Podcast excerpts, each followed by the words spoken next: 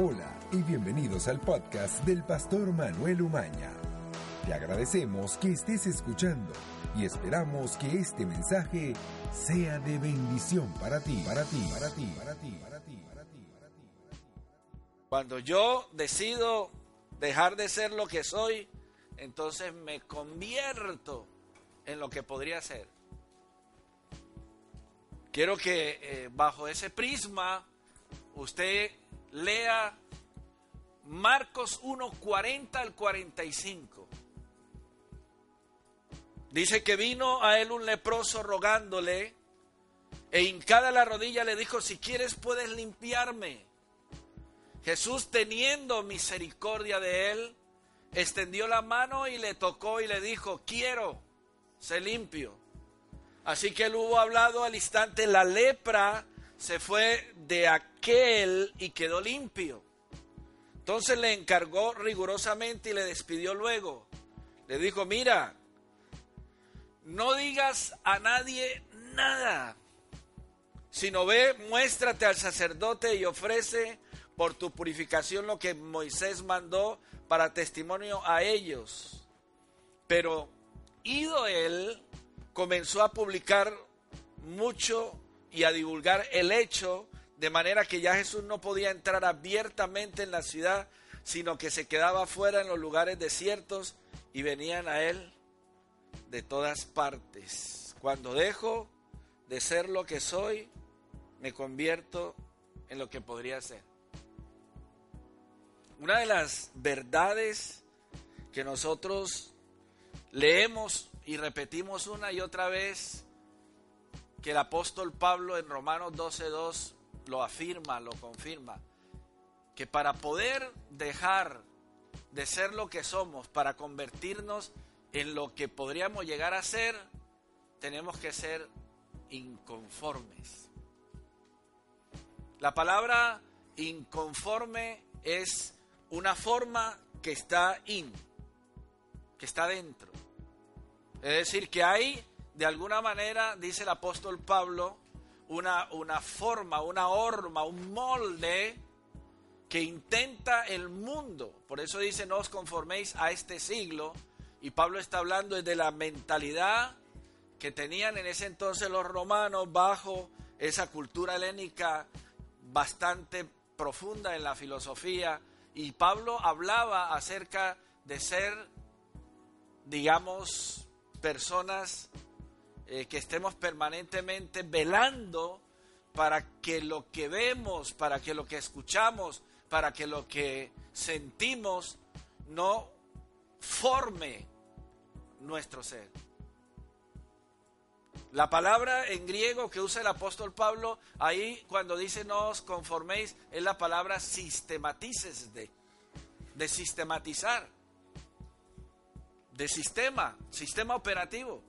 Ya eso lo hemos dicho una y otra vez. Entonces, hermanos, si nosotros queremos realmente llegar a ser lo que hasta el día de hoy no hemos podido lograr, eso lo haremos mediante una determinación del ser. Hoy voy a tratar un tema que he titulado De no ser a ser. Poco filosófico, pero así es. Hermano, la realización trae satisfacción. Cuando usted toma conciencia de, querer ser alguien, doctor, un abogado, un ingeniero, un pintor, un cantante, cuando usted empieza a, a amarse a usted mismo, usted busca a toda costa ser alguien. No todos vamos a ser Messi, pero hay algunos que intentarán imitarlo. No todos serán Michael Jackson, pero otros intentarán imitarlo.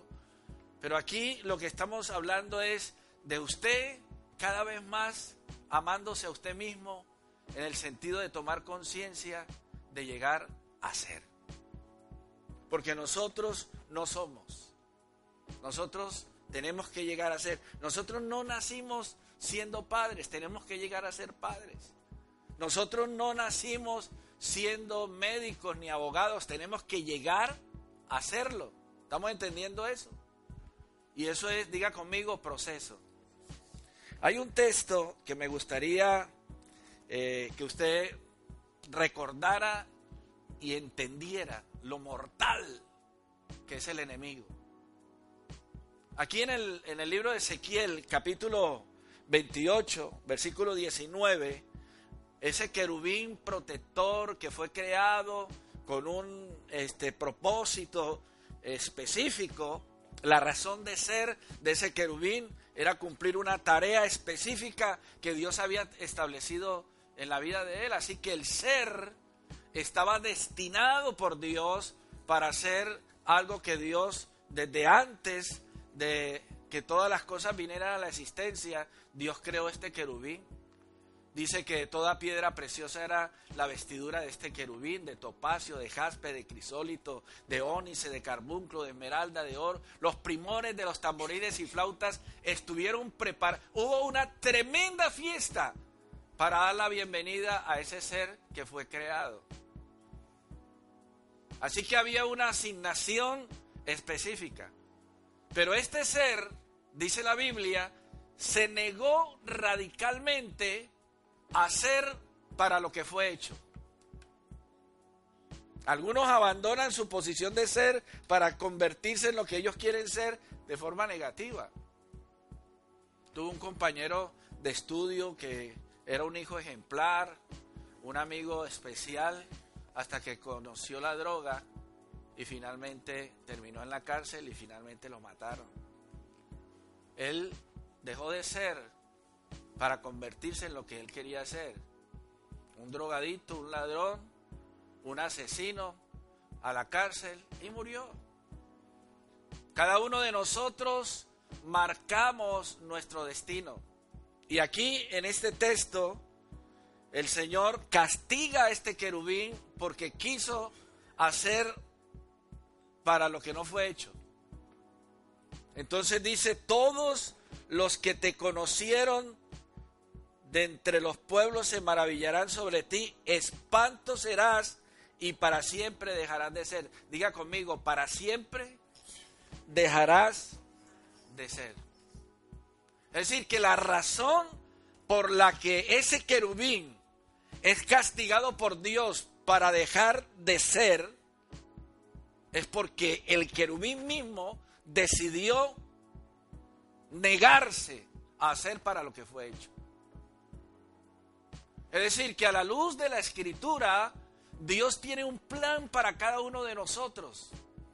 No hay nada ni nadie fuera del programa, del organigrama, del propósito de Dios. Dios tiene un plan para cada uno de nosotros. No dar con ese plan es ser desgraciado. No dar con el plan que Dios tiene establecido para su vida es ser un miserable. No acertar en la vida para qué usted vino a la existencia es llegar a ser literalmente un espanto. Porque una persona que no hace para lo que fue hecho es una negación de sí mismo. Por eso hay gente amargada. Por, ahí, por eso hay que gente frustrada. Porque el enemigo, a través del mundo, a través del pecado, a través de lo que hay allá afuera, les ha llevado a hacer una negación de... Por eso el texto dice, espanto serás y para siempre dejarás de ser. Ahí es donde yo enseño que la mentira no existe por naturaleza. Lo que existe es una distorsión de la verdad. Porque el enemigo, que es este querubín que llega a ser dragón, el gran dragón de Apocalipsis, la serpiente antigua llamada Satanás o Diablo, se encarga de, convertir lo que es a no, a no ser. No es que haya odio por naturaleza, lo que hay es una distorsión del amor. Porque el enemigo trabaja constantemente para que todo se distorsione y deje de ser. ¿Por qué? Porque Dios tiene una eh, esencia de su ser. Cuando dijo, yo soy el que soy, estaba hablando Dios de la importancia de que todo lo que gira o está dentro de él tiene que ser. no ser. Por eso la frase del pastor Manuel Umaña, nadie puede estar delante del yo soy sin ser. La idea no es venir aquí y sentarse y escucharme a mí dar una enseñanza sobre la palabra y pensar que ya cumplió. Eso es la religión. el que va a la misa culto, va a las reuniones para, para ponerle un bálsamo refrescante a la alma herida. Entonces yo voy a la reunión, ya fui el domingo por la mañana, escuché al pastor, yo ya cumplí. Eso no tiene sentido para los que entendemos la palabra. Usted cuando viene a este lugar, usted viene a, cada vez a tomar conciencia de tu razón de qué? De ser. Entonces, este eh, leproso que hemos leído ya nos ha enseñado tres acciones que determinaron un cambio radical. Ustedes recordarán que el texto dice que vino a Jesús un leproso rogando y arrodillado delante de él le dijo, si quieres puedes limpiarme. Eh, esa, esa actitud del leproso no la metió al Espíritu Santo al leproso. O no había alguien por ahí animándole, vamos, vamos, vaya, vaya donde, donde Jesús y haga esto lo otro. No, este hombre hizo tres cosas que fueron determinantes. Vino, rogó y se arrodilló. Diga conmigo, vino, rogó y se arrodilló. Algunos pues le eran vino de tomar. No, no, no, no es vino de tomar. Es de venir. Es erjomai en griego. Aquí estamos enseñando todos los viernes griego. Venga y aprenda la importancia de saber el idioma original. Ese venir, ese erjomai, no es una acción pasiva. Es una determinación del ser que busca a conciencia dejar de ser para llegar a ser lo que ha determinado en su ser, en su mente y en su corazón.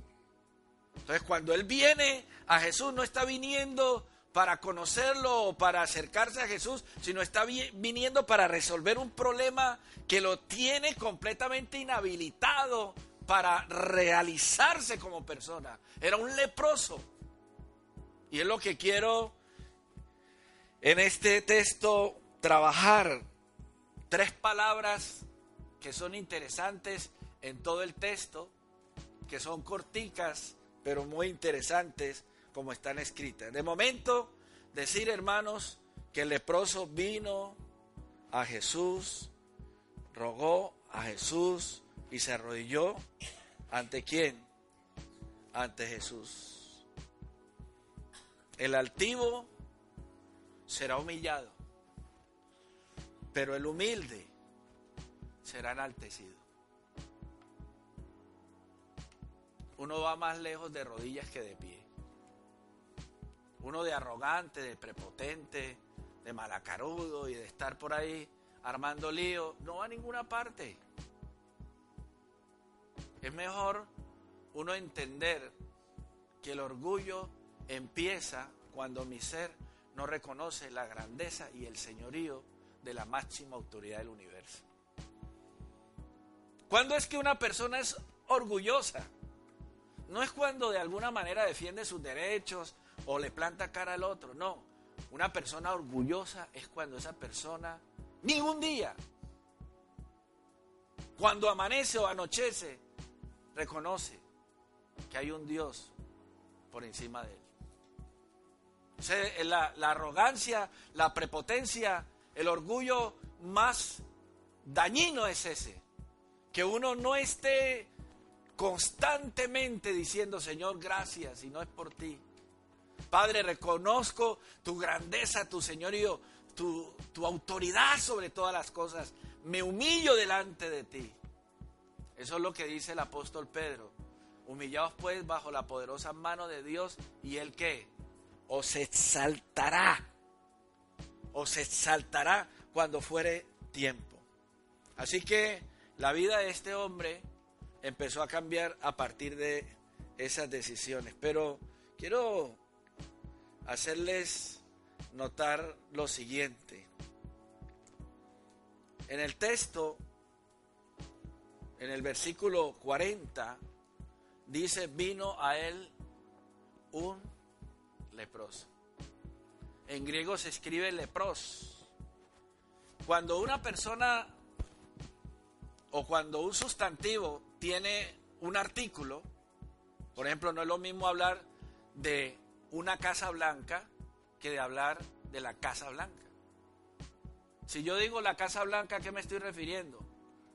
A la casa donde está el presidente de los Estados Unidos en Norteamérica. Pero si yo digo una casa blanca, ya es cualquier casa que está pintada de blanco. Entonces, en griego aparece, o más bien no aparece el artículo para darle sentido al sustantivo. Por eso es que aparece lepros. Entonces se traduce un leproso porque no tiene artículo. Entonces, al decir vino a él un leproso, lo he dicho los domingos anteriores, está ese hombre siendo puesto en una especie como de un don nadie. ¿Estamos claros ahí? Entonces cuando se habla de un hombre con espíritu inmundo, ¿qué va a importarle el nombre al escritor?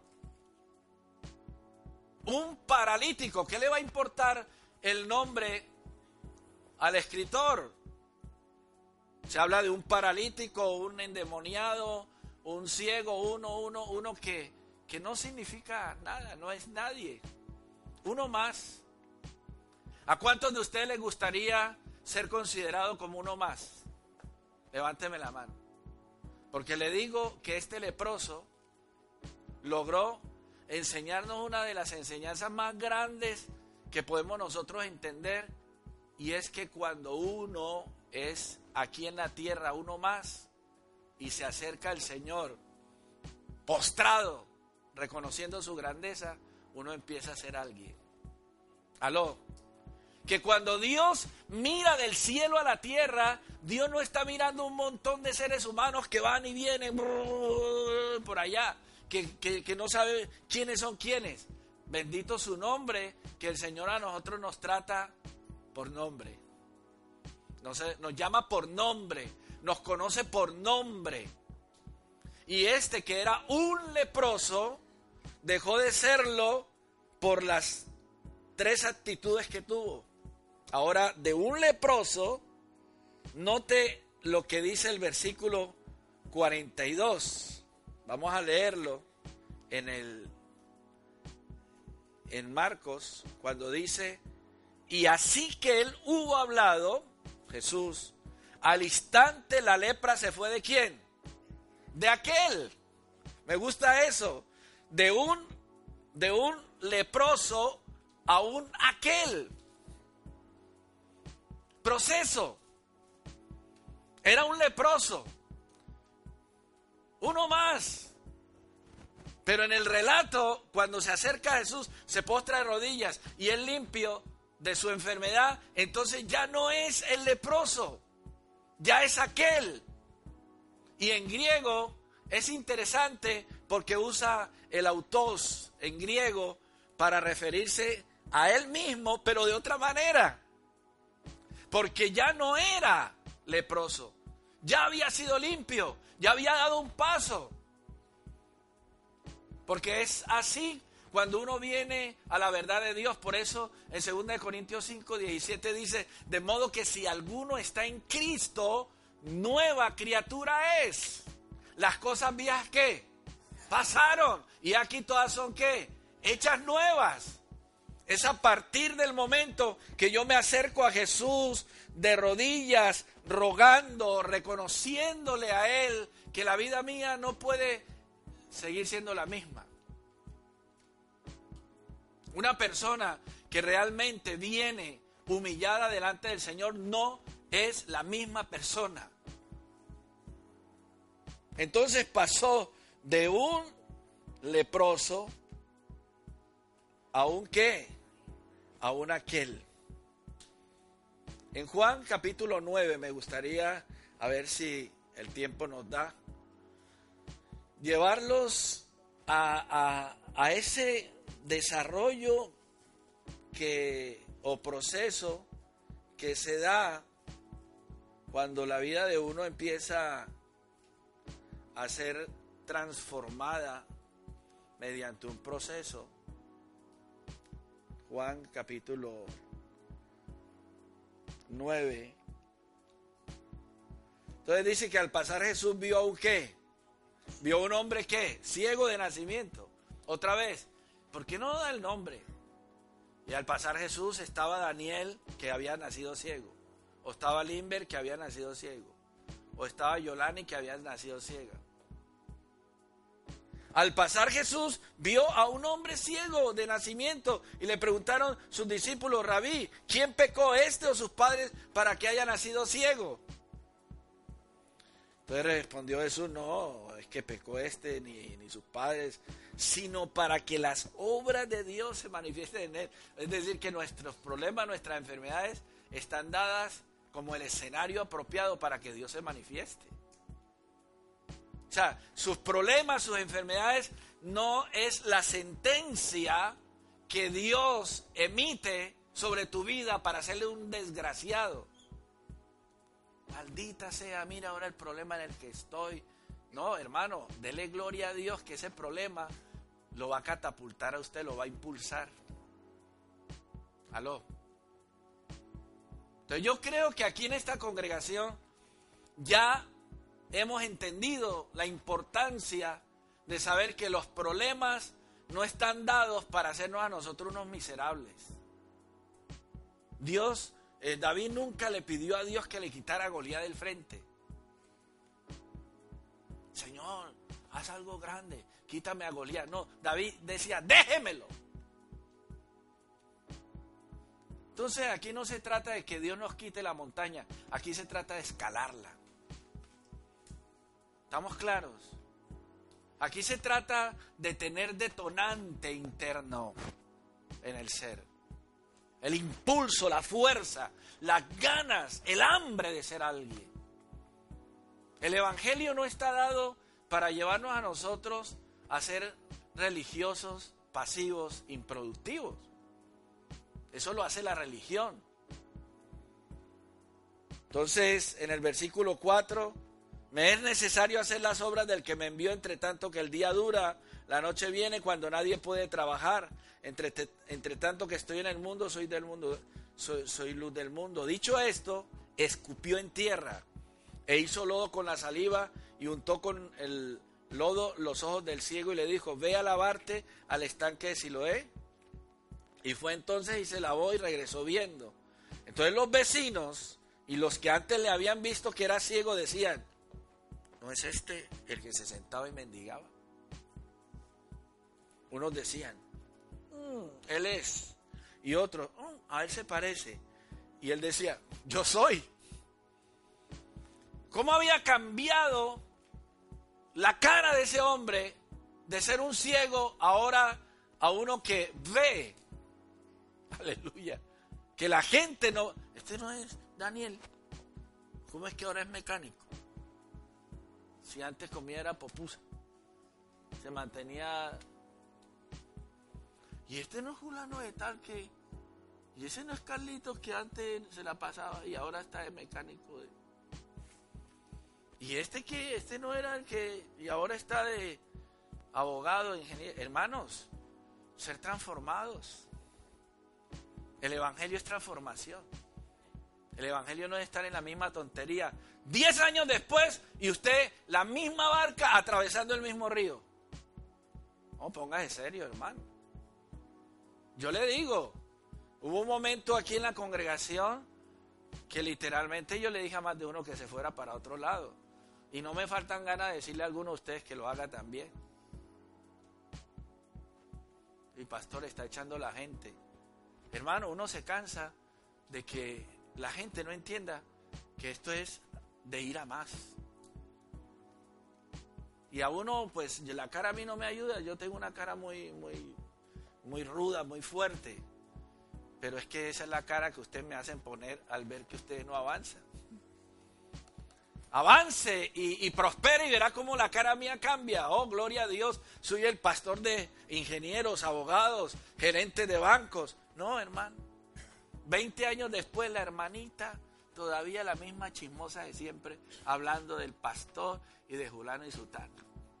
Y el hermanito lo mismo. No. El leproso era un leproso. Pero a, a mí me gusta dónde terminó este leproso. Y es lo que quiero mostrar en este texto. De momento decir que este ciego estaba diciendo, yo soy. Levantaba pecho. Entonces le dijeron, ¿cómo te fueron a bien? Vamos a ver, ¿cómo, cómo, cómo es que, cómo es que, cómo es que? ¿Cómo sucedió? Cuéntenos. Entonces dice aquel hombre que se llama Jesús. Hizo lodo, me untó los ojos y me dijo, vea si lo ve y lávate. Y fui, me lavé y recibí la vista. Entonces le dijeron, ¿dónde está él? Y él dijo, no sé.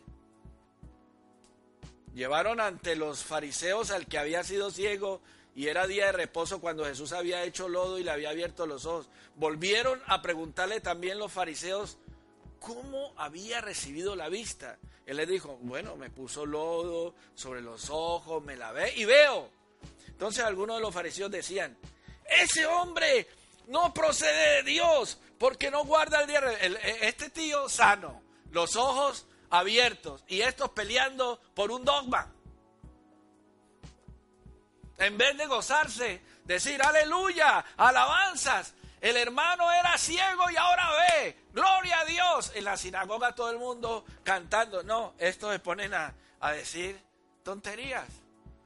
Ese hombre no procede de Dios porque no guarda el día de reposo. Otros decían, ¿cómo puede un hombre pecador hacer estas señales? Y había disensión entre ellos. Entonces volvieron a decirle al ciego, ¿qué dices tú del que te abrió los ojos? Y él dijo, que es profeta. Pero los judíos no creían que él había sido ciego y que había recibido la vista hasta que llamaron a quién? A los padres del que había recibido la vista y le preguntaron diciendo, mm, ¿este es vuestro hijo el que vosotros decís que nació ciego? ¿Cómo pues ve ahora? Y sus padres le respondieron y le dijeron, sabemos que este es nuestro hijo y que nació ciego, pero cómo ve ahora no lo sabemos. O quién le haya abierto los ojos, nosotros tampoco lo sabemos. Edad tiene, preguntarle a él. Él hablará por sí mismo, en vez de estarse gozando.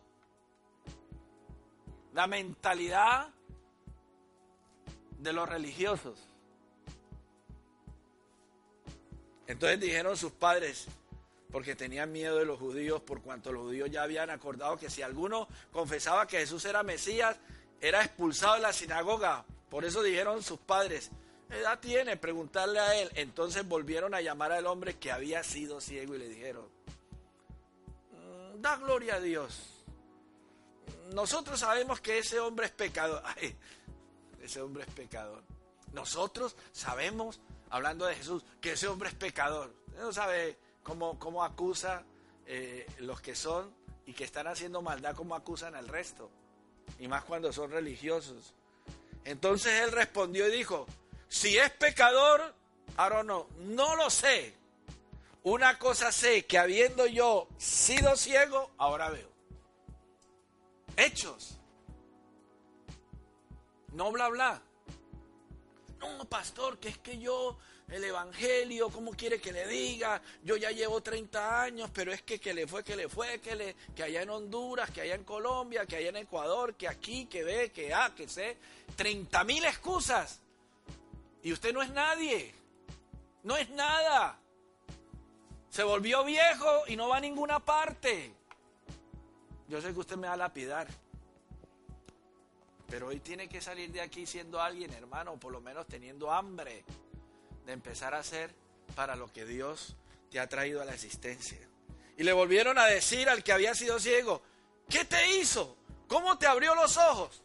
Entonces el hombre dijo, ya os lo he dicho, no habéis querido oír, ¿por qué lo queréis oír otra vez? Ah, queréis también vosotros haceros sus discípulos. Y le injuriaron. Tú eres su discípulo. Nosotros discípulos de Moisés somos. Nosotros sabemos que Dios ha hablado a Moisés, pero respecto a ese, y cómo tratan al Señor, a Jesús. No sabemos de dónde sea. Y respondió el hombre y le dijo, hmm, pues esto, imagínense que este que era ciego veía más que todos estos fariseos. Mira lo que dice. Pues esto es lo maravilloso, dice el que había sido ciego, que vosotros no sepáis de dónde sea. Y a mí me abrió los ojos. Y sabemos que Dios no oye a los pecadores, pero si alguno es temeroso de Dios y hace su voluntad, a ese oye. Desde el principio no se ha oído decir que alguno abriese los ojos a uno que nació ciego. Si éste no viniera de Dios, nada podría hacer. Y respondieron y le dijeron, tú naciste del todo el pecado y nos enseñas a nosotros y le expulsaron. Así es, una mentalidad cerrada. De un leproso pasó a un aquel, ese ciego que era un don nadie, terminó siendo un maestro alto nivel. De un aquel a un él. Entonces, primero era un leproso, luego aquel, pero luego el texto en griego usa el artículo que se le quita o se le niega al comienzo porque ya entonces no era un leproso, no era un aquel, sino él. Mira lo que dice en Marcos 1:45. ¿Tienen ahí conmigo el texto? Pero ido, ¿quién? Él. Respeto. Ya era respeto. Ya no era un don nadie. Ya no era aquel. Ya no era un leproso, ya era él. Con artículo. Un artículo determina el sustantivo. Y ya este hombre no era un cualquiera, ya era él. ya voy a terminar. Y me gusta esta parte que de un él pasó a ser un qué. ¿Un qué? Predicador. Ahí es donde yo les digo la importancia de leer en griego. ¿Por qué, hermanos? Porque si ustedes leen conmigo, versículo 45, pero oído él, comenzó a publicarlo mucho. La palabra publicar, eh, esa, traducción no es correcta ni obedece en serio a lo que estaba pasando. Porque ahí se usa en, griego el verbo queruzo, querigma, de predicador. Entonces no fue a divulgarlo como, eh, no, no, el hombre fue a predicar. Aleluya. De un leproso pasó a un aquel, de un aquel a un él, y de ese él pasó a ser qué? Predicador, un querigmático, un anunciador de buenas nuevas. Era, fue tan efectivo que dice, y ya de tal manera que ya Jesús no podía entrar abiertamente en la ciudad, sino que se quedaba fuera en los lugares desiertos y venían a él de todas. Tremendo. Tremendo. La capacidad que había en este hombre. ¿O qué fue lo que le pasó? Pues era un leproso y dentro de ese, de ese cuerpo había una mente mayor, diga conmigo, enfermo por fuera y grande por dentro. Yo suelo decir pequeño por fuera, grande por dentro, hablando de, de saqueo. Entonces era un enfermo por fuera. La apariencia, lo que mostraba era un leproso, pero dentro había un predicador. Dentro había un divulgador. Dentro había un hombre con capacidad de oratoria, con capacidad de comunicar que no es fácil. Lástima que no sale un sermón de, de este hombre. Ya termino con este texto y lo vamos a leer todos, por favor, en voz alta. Segunda de Corintios 3, 18. Por tanto, nosotros todos, mirando Ah.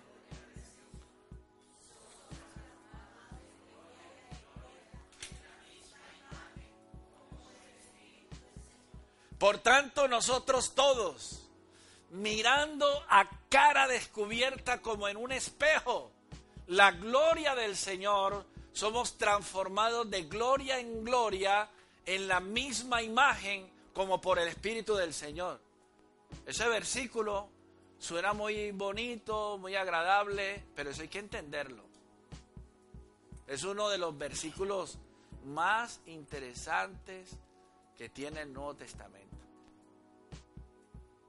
No es que el Señor va a descender y va a llenar este recinto de un humo y aquí vamos a salir todos transformados. Lo que Pablo está diciendo es lo que él viene una y otra vez afirmando. Por ejemplo, Efesios capítulo 4, versículo 23, renovaos en el espíritu de vuestra mente. ¿Cómo es eso de que nosotros somos transformados de gloria en gloria?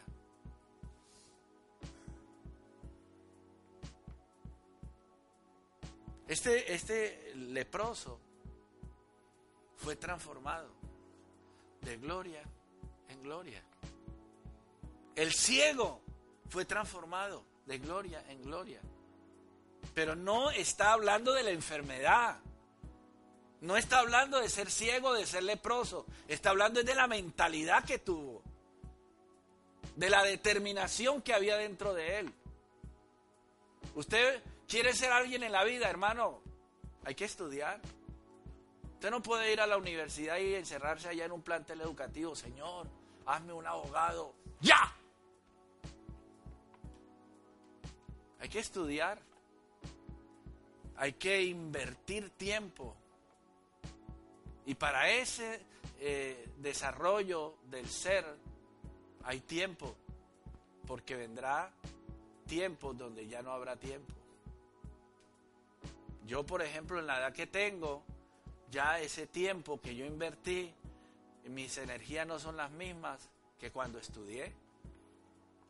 Yo podía estudiar hasta 10 horas diarias y pastorear al mismo tiempo y hacer campañas evangelísticas y estar en esto y estar en lo otro y tumbando aquí y haciendo allá. Hoy día no, hoy día escasamente pues puedo levantar la botella de agua. Uno tiene que ser transformado aquí su mente.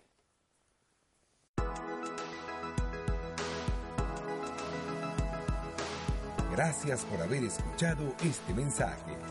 Te invitamos a seguirnos en nuestras redes sociales.